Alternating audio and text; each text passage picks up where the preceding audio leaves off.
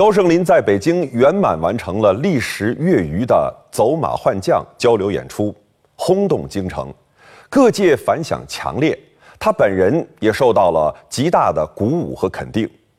转眼就到了一九六二年夏天，高盛林跟随剧团到华东地区巡回演出，又回到了自己生活多年的上海，心情格外激动。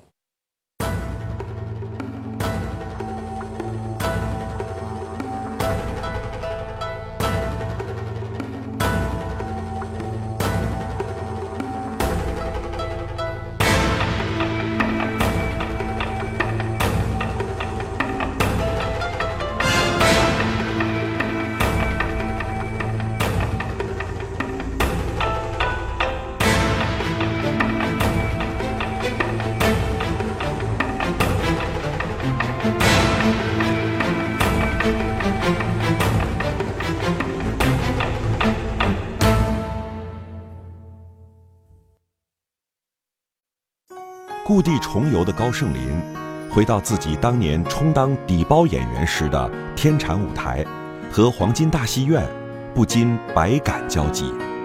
再次见到周信芳、盖叫天、于振飞、严慧珠、童芷苓、严少鹏这些良师益友，又令他倍感亲切。上海的老观众一如既往地热烈欢迎高盛林的到来。一九六二年，啊，高盛林先生率领武汉京剧团在上海演出，演出关于走麦城，演完了以后，周金芳先生到了后台，出来后讲了一句话，他说高盛林这几年没见，那是大有进步。无形当中就是高，完全靠高盛林的定力。大热天，伏天的大舞台，那当时上有两千多人呢。上海这高盛林的戏迷不知道有多少，就我们一出来，您像这个名单一大排，人家最看重的就是高盛林。他们不是光演武生啊，他还演黄杨洞，还演萧何秋，还演和展望，还演这些戏，还演这高高派本门本派戏，完了还演洋派的武生戏。您说这一个演员得具备多少条件，他才能演这样的？他不是说，呃，像咱们过去老说我样样稀松，他是样样精通。这你就难得了。说到他的这个文戏了，他唱了很多文戏。我曾在电台呀听了他的《哭秦亭》，他的录音，《哭秦亭》的录音。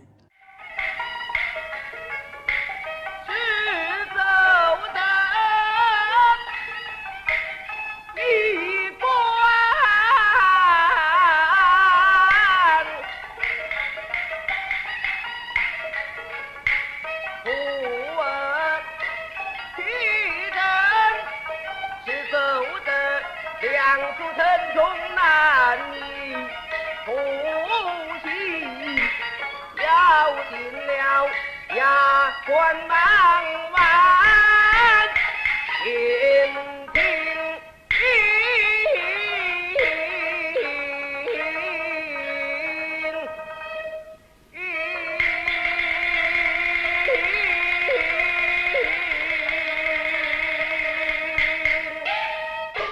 在这个文戏方面，他也接受了那个齐派的不少东西。一九六二年，他来上海演出《草船借箭》，关之明的诸诸葛亮，他的鲁肃，你听的那个唱法，就是齐派老生在这唱。《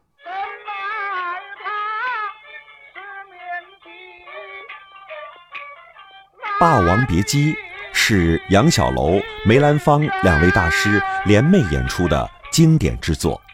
后世久演不衰。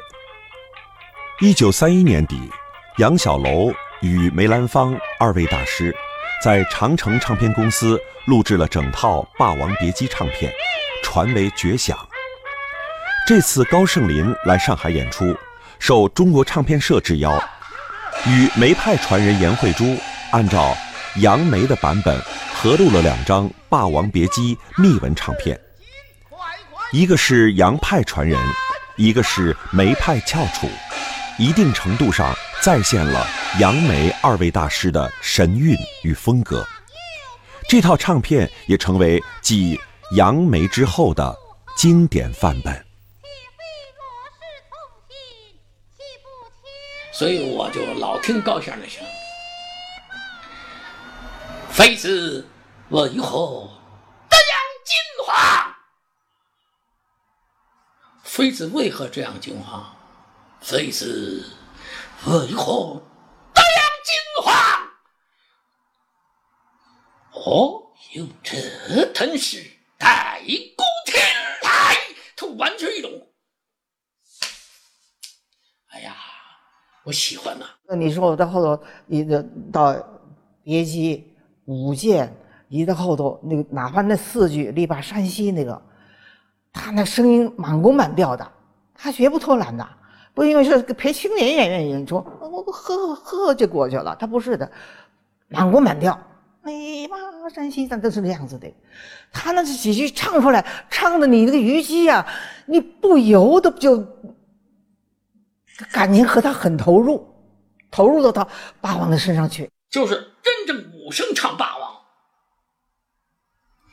就想到如先生讲杨老板那挖呀，三起三落，他那挖呀三种三个挖呀是不同的，当最后要自刎之前，呃，当当当当当当，那个虞姬唱的时候，他那挖呀是他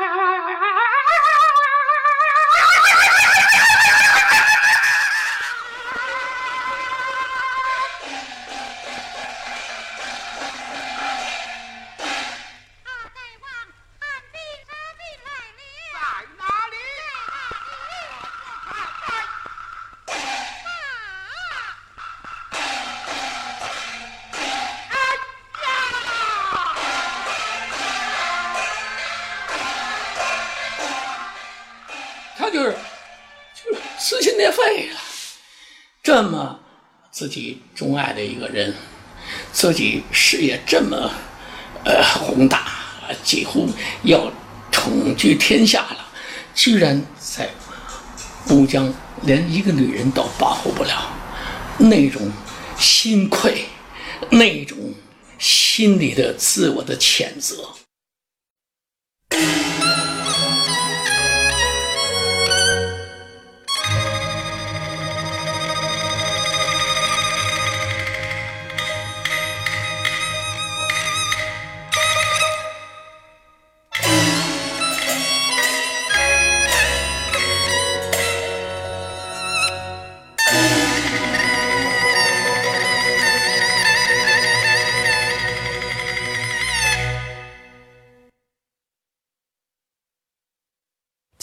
沪汉历来被视为京剧演出的大码头。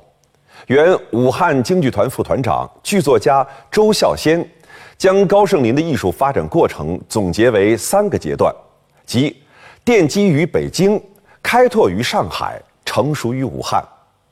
地处南北交汇的武汉，给他提供了辽阔平坦的土地，任他自由驰骋。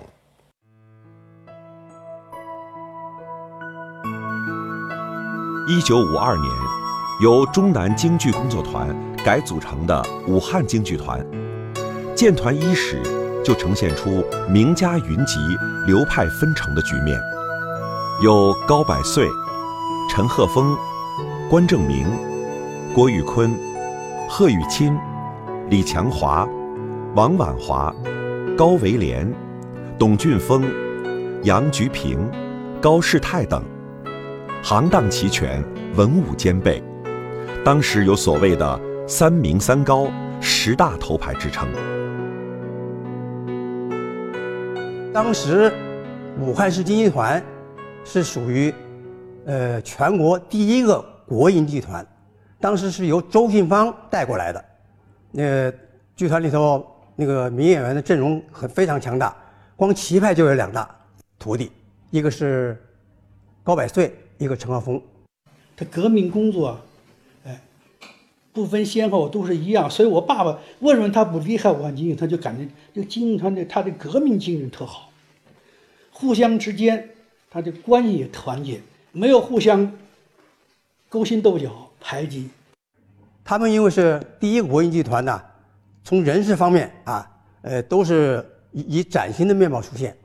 没有计较什么排位啊、名次啊、主角配角，所以他们就比方说有些呃角色很重要的，那个有些不重要的，不管是谁派到谁谁来。当时团里名角林立，而大家又互相甘为绿叶，互相配戏。在这种良好的风气之下，高盛林一方面经常演出一些传统剧目，另一方面与其他主演整理排演了《封神榜》《猎虎记》，以及以他为主演的《郑成功》《闯潼关》等新编历史剧。这其中就有重新编排的《走麦城》。因为我觉得高先生不光是在传统戏上，他在创作戏上他很很很投入，也很有热情。他曾经演了大量的创作戏，我给他的创作戏第一出叫《郑成功》，是五十年代咱们那时候五八年要收复台湾嘛，这么这叫啊。他拍他演的《郑成功》，上下两本，给我印象很深。最满意的就是《走麦城》。这是我爸爸，大概是这个，呃，演戏以来和他从艺以来，是最这个成功的一个戏。这个戏，反正我听我爸说，过去就是会很多人演，有有各种演法，是吧？呃，我爸这个戏主要是钟旗，这个排排走麦场，那，当时是于宗坤导演，他第一期导演学习班回来以后排的第一出戏是走麦场。武汉京剧院这出戏，摒弃了这个古传统戏当中的神呐、迷信呐、什么活捉潘璋这些东西，他他他都摒弃，他规规矩矩的把它作为一个历史的证据去对待它。当时演这个《走麦城》这个戏是全梁上坝，高百岁演廖化。高百岁真的好，这个大个老高团长，大高团长。我们当时有俩高团长，一个就是高百岁，我们称他为大高团长；还有一个是高二林，就为小高团长。哎，大高团长陪小高演廖化，还有很多呀。后来这个公这个谁关正明后来也演过这廖化，其中其他的什么张文奎呀、贺贺雨欣演的，或者李海天呢，都演过这个关平啊。李海天的关平。周仓是谁的？我们那个我们同学陈红军的，他好是不拜裘先生了吗？这两个仓子关平，那那两个跟那个像，后头他不说吗？说就他们讲这三个像，后头外面的后当当门神贴。我爸爸这个走脉程就是这个好，就就好的。虽然呃有这个中阴呃中旗有洋派的东西，有盖派的东西，你都看不出来他的。最后都画到自己身上去了。高老师在这里头呢设计了一些动作，我觉得这是高老师真的下了下了功夫想的。他说，把诸葛瑾弄走以后，他一招手，你们下，让我冷静一下吧。他他这一场表演呢，跟梅先生的捧印呐，我认为啊，有异曲同工之妙。就是表现角色的那个内心活动，是挖掘他的思想深处，挖掘人物的这个内涵。他就拿着刀，这边拎着一个靠牌子，就从这个上城门，啊，一直走的，写着他有几个出场，这边一个上城门一个，下城门一个。就是那些台步，那脚底下之好啊，身上这稳呐。就是说舞蹈动作有一个马趟子，是不是这这样的马趟？哎哎，就就就就这，哦，就就是有这么一个马趟子。高老师呢，他不是回身完了以后呢，他他小踢腿，蹭踩蹭踢那靠，回身这这。就是我们的马趟子，这这这这这这这种，他他他他他他用舞蹈用舞蹈的这个马趟子的设计，哎，用舞蹈的马趟子的设设计，呃，最后压马，别人一般的压马骑马摔几个叉啊，高老不摔叉。大大把长长进长，大大把长长进长，嘟跳，跪步，踢，叉，唱啷啷唱叉，他起起来，完了以后，他的三个圆场，特别是最后给我印象最深的，就是走麦城的时候，双面锣，双锣，一边跑圆场，一边那个双锣，两面锣打。那个那个当时真是振奋呐！那配合他那个圆场，他是圆场，那我不说了，你都清楚。圆场功又好，嗯。我们那个当时有一个演员叫做贺玉清，德和金玉，哎，他演关平，他穿薄底，关羽穿厚底。关平要追关羽的时候，那个圆场，他这个薄底啊。都没有后底跑得快，真的给我这个印象，在台上跟飞一样的。我认为高老师走麦城到了巅峰之作，可惜呀，现在是这期没录下来呀。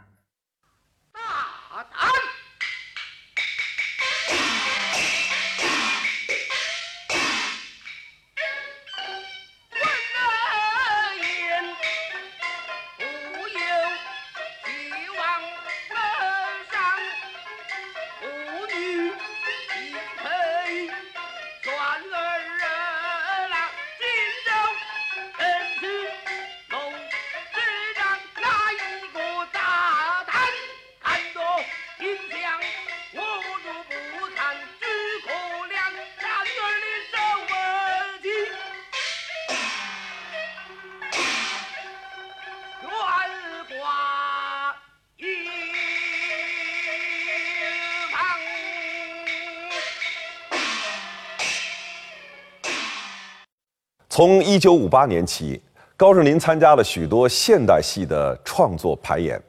他不但大胆运用传统的表演技巧来表现现代生活，还尝试创造出一些新的表演技巧来丰富表演手段。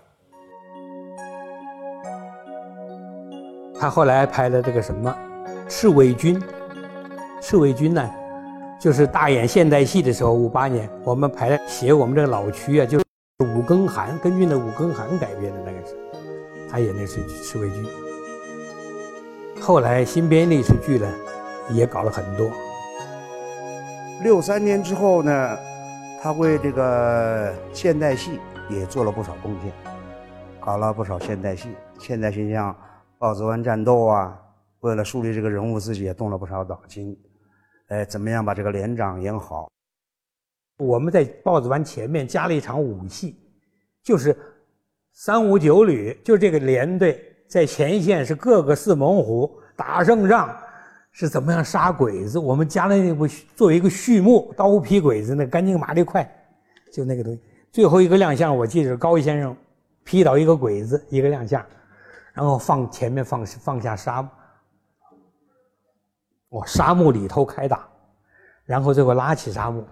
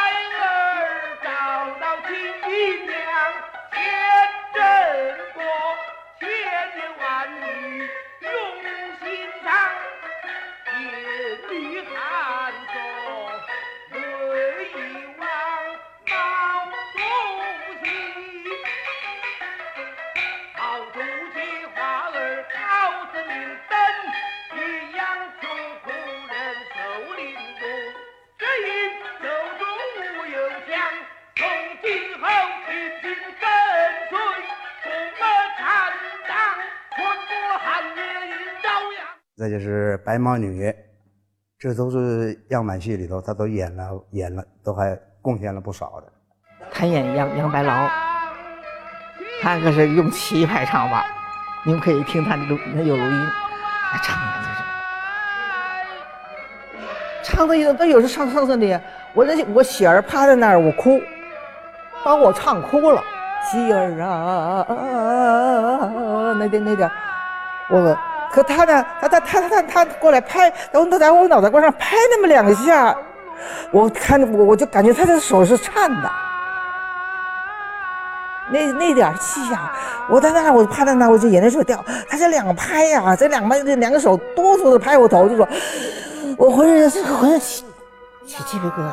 我就说他演白毛的现代戏，你说照着他那个啊，比较年纪比较大，比较什么，就说我过来的人演传统戏那是没问题，接受新戏，他还是也是很投入的，他不是马马虎虎的。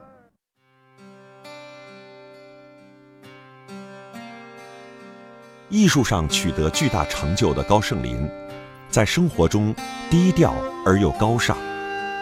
台上，他提携帮助青年演员，每次演出无论角色大小，甚至是龙套配演，都认真对待，而且多次的救场演出都传为佳话。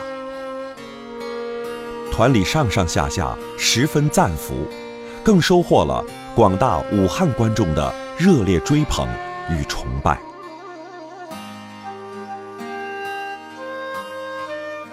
高先生的戏德是相当好的，谁不演就是他的。你说开锣就开锣，从来没有。你管他后头是谁，他就开锣演，然后回家。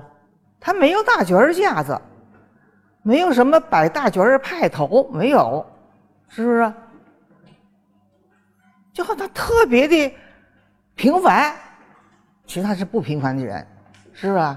他对艺术上的那个那精湛的艺术是吧？他不平凡，但是给人的一种平凡的感觉。我武汉是个火炉城市，他在武钢的高炉底下唱挑花车，高炉底下有有那剧照的，那儿炼钢炉，他就在那唱挑花车，围着好多工人。每次演出前、演出后，他一句话、两句话跟点拨一下，是吧？演出前，头一句就是。我花，沉住气。嗯，这是首先用安定你的，你心里就踏实一半沉住气，高先生带着我演，啊，我沉住气，我要看见你。演出完了以后，高先生，您您您看怎么？不错，就要这样。有的主要演员等于您是生病了。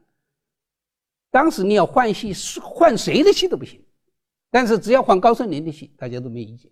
我们五六年到了天津演出，有一次白天戏最后一出《逍遥津》，高百岁的我们老团长高百岁，突然间他头天晚上嗓子哑了，我记得蛮清楚，嗓嗓子哑，第二天戏出去了，那怎么办？高盛林替上去，哎。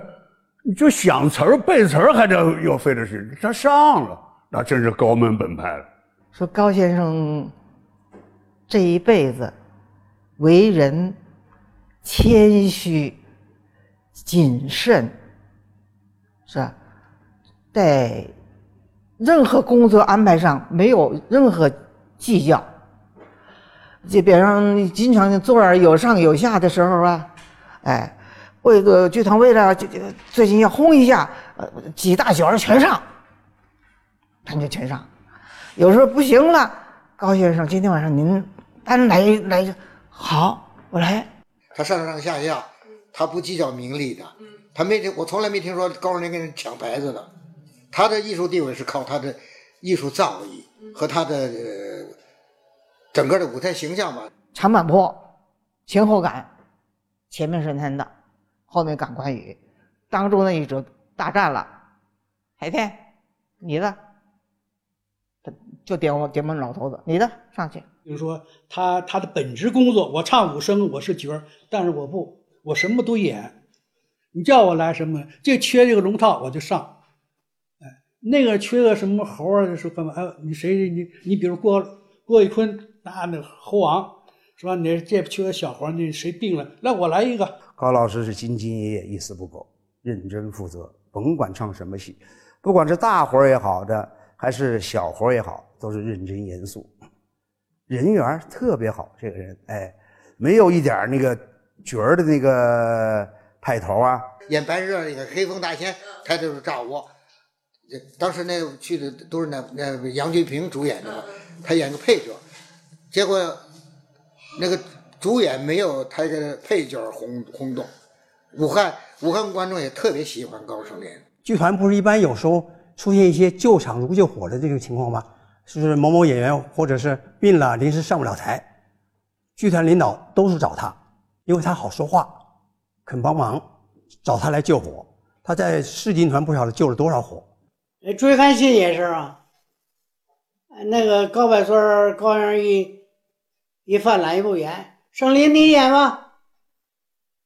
他也是追韩信，哎，跑长，他特别喜欢气派的戏。我们一块儿下乡演出，到襄樊一带三个多月，他跟着我们同吃同住，大伙吃什么他吃什么。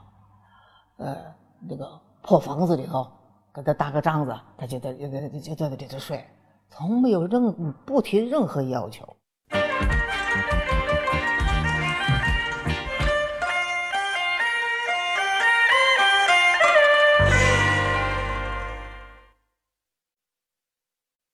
高盛林在武汉的这二十多年，正是他艺术精进、融会贯通，并反复锤炼、锐意求新，终于自成一家的重要过程。